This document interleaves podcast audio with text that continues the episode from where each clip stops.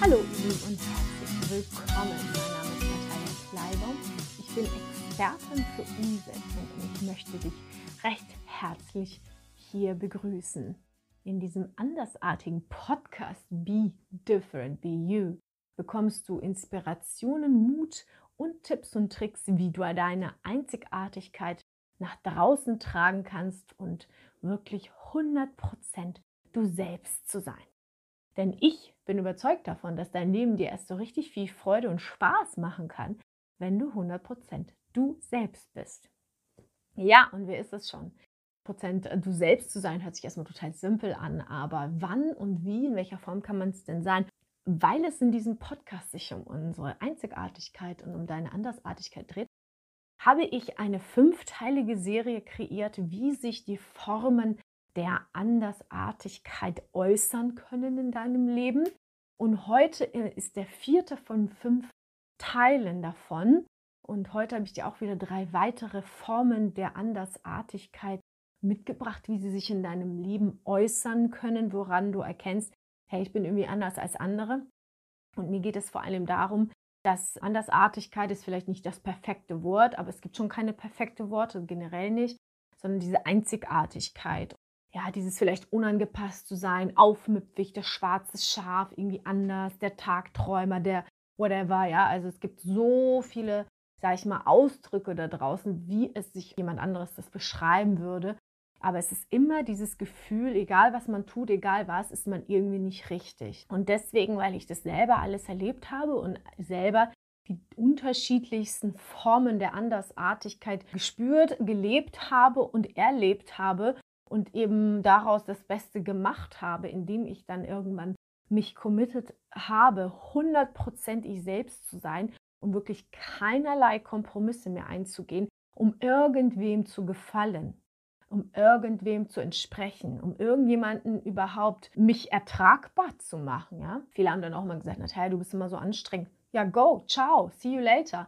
Ich bin so. Wenn du mich nicht ertragen kannst, dann passen wir sowieso nicht zusammen. Ja, die Einzigartigkeit oder die Andersartigkeit ist eine unglaubliche Gabe in deinem Leben, die du vielleicht aber auch jetzt in deinem jetzigen Standpunkt vielleicht noch nicht entdeckt hast. Entweder es, ist, es sind oft so Menschen, vielleicht gehörst du auch dazu, du spürst so ein inneres Kitzeln, so ein inneres Feuer, so eine innere Lebenslust. Du hast richtig Bock, aus deiner Box rauszubrechen. Du hast so das Gefühl, hey, äh, da muss doch mehr drin sein in meinem Leben. Dieses, das kann es doch nicht gewesen sein, Ding. Du spürst das. Weißt du, du bist wie so ein Pferd, der so mit den Hufen schart und loslegen will. Und du spürst das.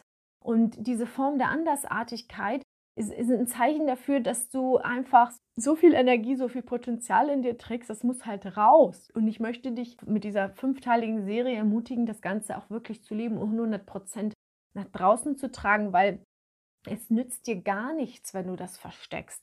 Es nützt dir gar nichts, wenn du dein Licht dimmst, damit die anderen sich nicht eingeschüchtert fühlen. Ja? Also ich habe früher immer gehört, ich schüchtere Menschen ein, weil ich ja so selbstbewusst bin und so laut und so.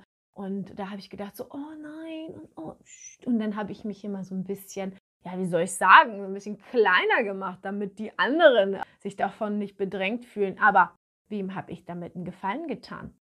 Mir selbst ganz sicher nicht. Und hier kommen die drei Formen der Andersartigkeit, die, wo du dich vielleicht drin wiedererkennst und womit ich dir zeigen möchte, hey, du bist genau richtig, du bist auf dem richtigen Weg, go for it. Die eine Form ist, du bist non-konform. Das heißt, pauschal passt schon mal gar nichts irgendwo hin, ja. Egal, ähm, ja, es, ach Gott, es kann alles Mögliche sein.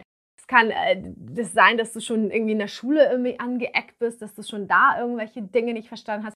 Es kann sein, dass du Schule total kacke fandst. Es kann sein, dass du schon immer so eine andersartige Denkweise hattest, dass du die ganze Gesellschaftsmühle auch hinterfragt hast ja, dieses ja, Schule, Ausbildung, Hausmann, Kinder so, dass du dir irgendwie dachtest, hm, ich weiß nicht, dieses Gefühl von, hm, ich weiß nicht, ob das so das Richtige ist. Oder dass du generell, also es kann, es kann ein unterschiedlicher alternativer Lifestyle per se sein, wo du schon immer das äh, Gefühl hattest, den Mainstream will ich nicht. So das, was da so vorgelebt wird, interessiert mich nicht. Vielleicht hast du so eine bestimmte Kreativität. Es gibt auch Menschen, die sagen, hey, ich habe total Lust, in so einer Art Kommune zu leben und oder in so einer Gemeinschaft. Also dieses System von Mutter, Vater, Kind ist ja eigentlich so ein bisschen ja, aus dem Patriarchat entstanden. Früher hat man ja auch in Gemeinschaften gelebt.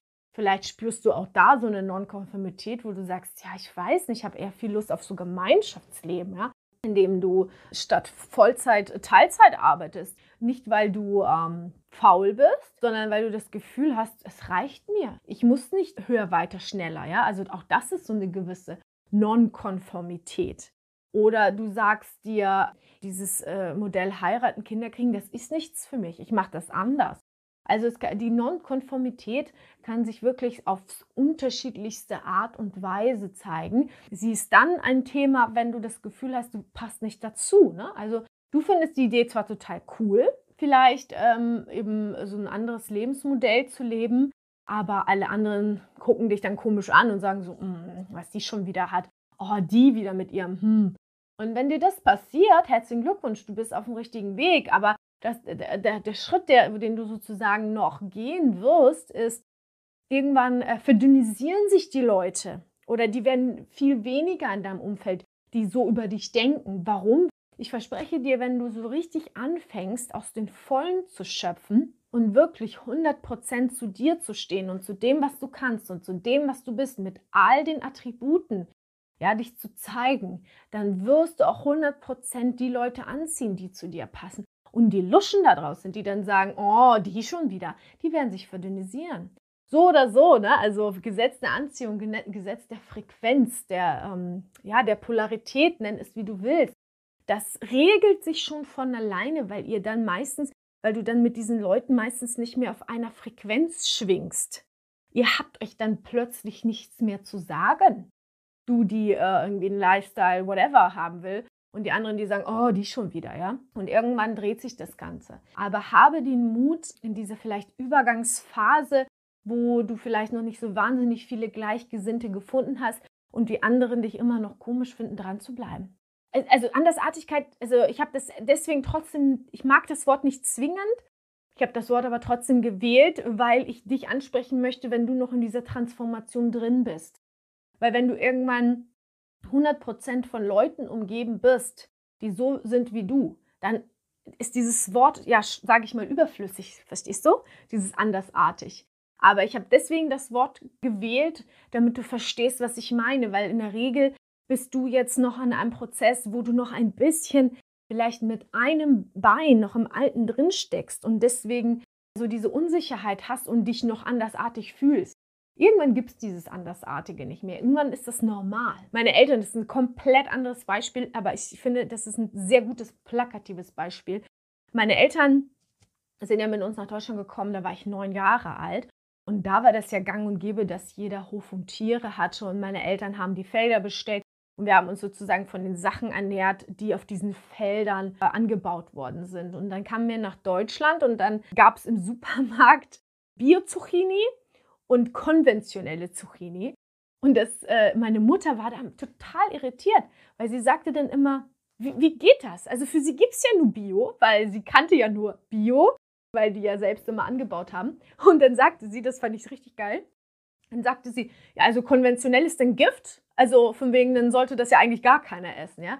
Deswegen möchte ich dir das nur zeigen, dass sozusagen so wie für meine Eltern Bio schon immer ganz normal war und die lediglich dachten, hä, konventionelle, was soll das?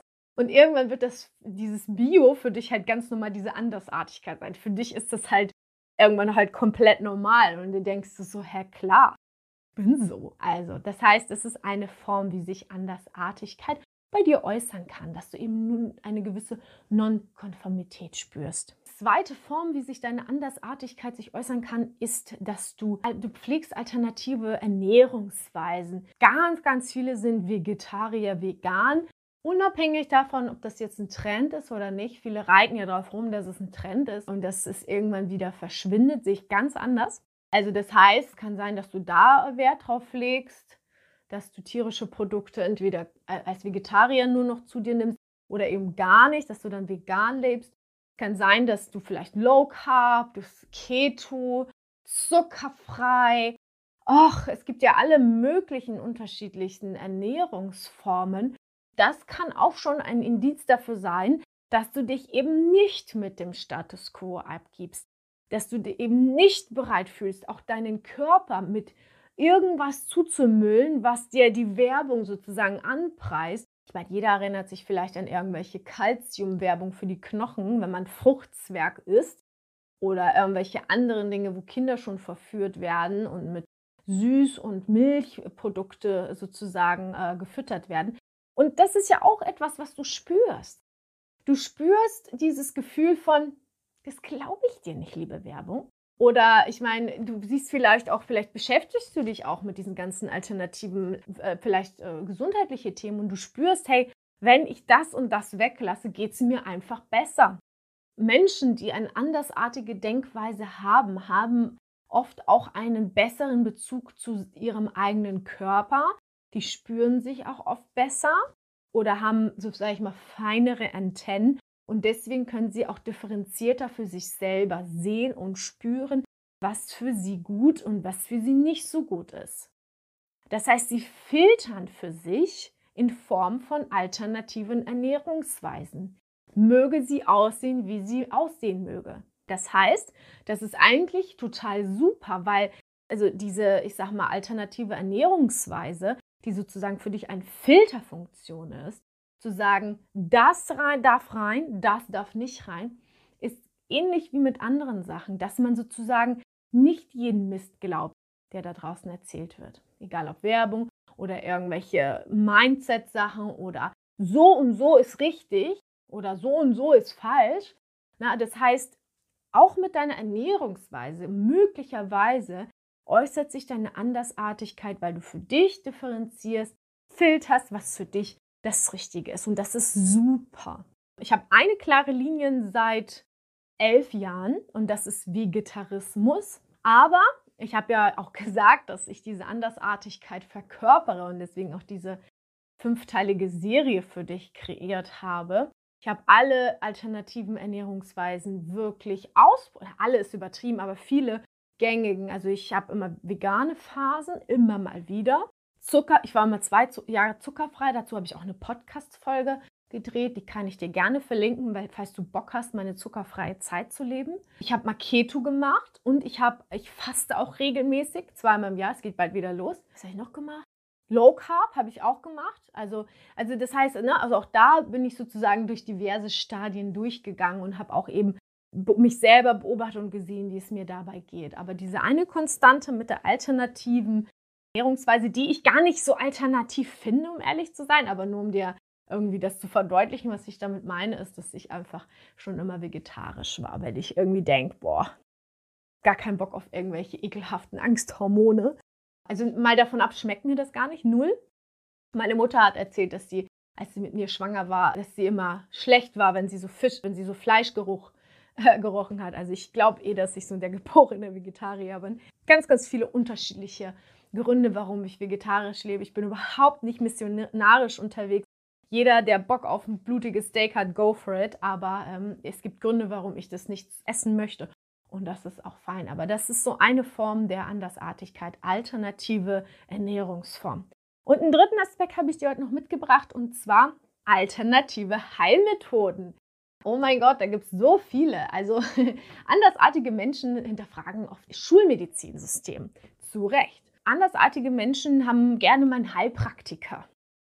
Die interessieren sich sowas für Ayurveda oder TCM oder Yoga oder Reiki oder Heilen, Quantenheilung, Steine. Also auch so ein bisschen, sag ich mal, spirituell esoterisch angehaucht. Klangschale. Es gibt so viele alternative Heilmethoden da draußen. Mögen sie helfen, mögen sie nicht helfen, sei dahingestellt. Also glaube, da gibt es auch ja solche und solche. Also ich habe ähm, tatsächlich, also ich gehöre da auch tatsächlich zu dieser alternativen Heilmethoden-Ecke dazu. Ich habe schon seit vielen, vielen Jahren eine ganz tolle Heilpraktikerin, der ich vertraue. Aber es ist natürlich schon so, dass, dass nicht alle, alle, die da was versprechen, was es das auch ist. Aber Fakt ist, dass du sozusagen auch da, ne, also vielleicht siehst du langsam die Parallelen. Du filterst, du hinterfragst und das, was dir sozusagen von außen immer gezeigt wird, hinterfragst du. Ja, also dieses, okay, es gibt ein Schulmedizinsystem in dem. Und dann denkst du dir so, hm, ich weiß nicht.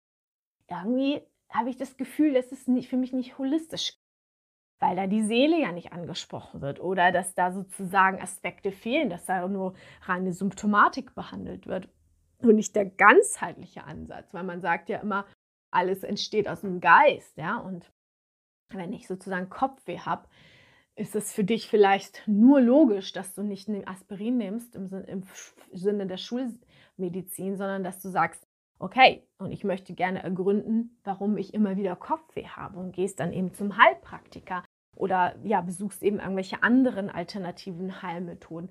Und das ist auf jeden Fall auch ein Merkmal, dass du irgendwie die Dinge hinter den Dingen sehen möchtest, dass du hinterfragst, dass du ja das Gefühl hast, hm, also ich habe das schon in der letzten, einer letzten Podcast-Folge gesagt, stell dir vor, das ist ein Gericht vor dir und du kannst intuitiv spüren, ob du das essen möchtest oder nicht. Entweder, dass du sagst, das ist voll lecker und stürzt dich darauf, oder du hast das Gefühl so, nee, irgendwas stimmt mit diesem Essen, ich möchte das nicht essen. Also sowas gibt es eben dann auch und das wäre dann dieses Gefühl mit der Schulmedizin, dass du nicht pauschal einfach nur glaubst, was dir da draußen erzählt wird, dass du sagst, nein, und eigentlich ist es auch mega cool, weil du sozusagen ein Stück weit auch Verantwortung für dich übernimmst. Also ich finde das mega geil, wenn jemand Verantwortung für sich und seine explizit für die Gesundheit übernimmt. Und nicht im Sinne von, hier ist meine Krankenkassenkarte, bitte mach das weg, bitte mach das heil, will damit nichts zu tun haben. Hat ein bisschen was von Opferhaltung ja auch ein Stück weit. Und deswegen finde ich das cool, dass du, wenn du auch diese alternativen Heilmethoden sozusagen, das ein Teil deines Lebens ist, dann finde ich das genial, weil du sozusagen ein aktiver Mensch bist, der sein Wohlbefinden, seine körperliche, psychischen, geistigen Gesundheit in die Hand nimmst und dir sagst, okay, ich kümmere mich um mich. Das finde ich sehr erwachsen, das finde ich sehr verantwortungsbewusst und das ist sehr, sehr richtig, das so zu tun. Also von daher auch da die Parallele. Nicht einfach nur das hinzunehmen, was da so angeboten wird, sondern dass du sagst, nein, ich möchte eine Stufe weitergehen. Und andersartige Menschen haben ganz viel Tiefgang und das ist auch der Grund, warum sie dann sagen, Klar, es ist super simpel, ähm, eine Tablette zu nehmen und immer wieder Tabletten zu nehmen und das war's, in Anführungszeichen. Aber die wollen eine Stufe tiefer und noch eine Stufe tiefer und noch eine Stufe tiefer, um zu verstehen, was die Wurzel des Problems ist, bei zum Beispiel Kopfweh.